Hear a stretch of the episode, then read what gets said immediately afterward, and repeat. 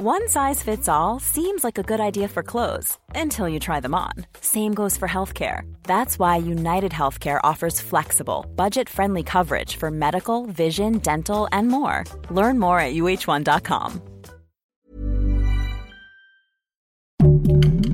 Heraldo Podcast, un lugar para tus oídos. ¿Qué pasó en el centro de detención de migrantes en Ciudad Juárez? Te contamos lo que sabemos. Esto es Primera Plana de El Heraldo de México. En un nuevo capítulo de las tragedias que viven miles de personas en la frontera entre México y Estados Unidos, este martes se dio a conocer que un incendio dejó un saldo de al menos 40 migrantes muertos y 28 más heridos en un centro del Instituto Nacional de Migración de México en Ciudad Juárez. De acuerdo con el organismo, el incidente ocurrió cerca de las 10 de la noche del pasado lunes 27 de marzo, luego de que supuestamente algunos migrantes pusieran colchonetas en las puertas del albergue y les prendieron fuego para protestar ante su posible deportación. Esto provocó que las personas quedaran encerradas y que las llamas y el humo se expandieran sin darles oportunidad de escapar. Y no fue hasta que los bomberos, servicios de emergencia y elementos de la Guardia Nacional pudieron sofocar el fuego y atender a las víctimas.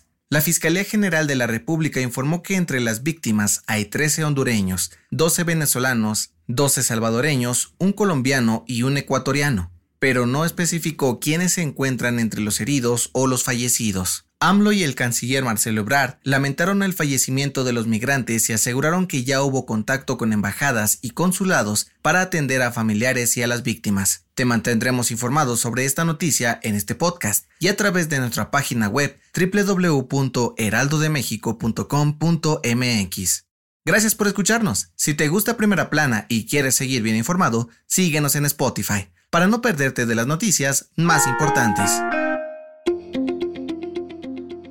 Hace poco más de dos meses, el gobierno de la CDMX anunció con bombo y platillo que la Guardia Nacional le iba a echar un ojo a la seguridad en el metro por aquello del robo de cables y sabotajes en las vías de la limusina naranja. Pero este martes, la jefa de gobierno, Claudia Sheinbaum, dio a conocer que van para afuera, pues ya van varias semanas que no se reportan incidentes en las instalaciones. Pero ojo, la mandataria reveló que esto pasará paulatinamente, y aunque no dio una fecha límite para que ya no haya ni un elemento de la Guardia Nacional en el metro capitalino, a lo largo de las próximas semanas empezarán a irse a sus cuarteles. Eso sí, aún habrá gente de la Policía Bancaria Industrial de la Secretaría de Seguridad Ciudadana de la CDMX que son los que andan en las instalaciones de cajón.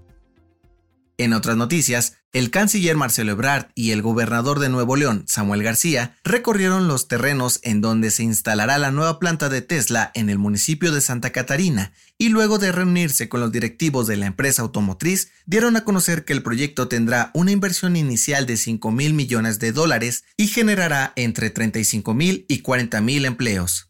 En noticias internacionales, la Unión Europea y el gobierno de Estados Unidos están buscando impulsar la creación de un tribunal especial que juzgue los crímenes de guerra cometidos por las Fuerzas Armadas rusas durante la invasión a Ucrania. Este se basaría en el sistema judicial ucraniano, contaría con el apoyo internacional y estaría ubicado en un país ajeno al conflicto. Y en los espectáculos, Carlos Rivera y Cintia Rodríguez serán papás. La famosa pareja de cantantes dieron a conocer que esperan a su primer hijo a tan solo unos meses de haberse casado. Revelaron que el pequeño será niño y se llamará León.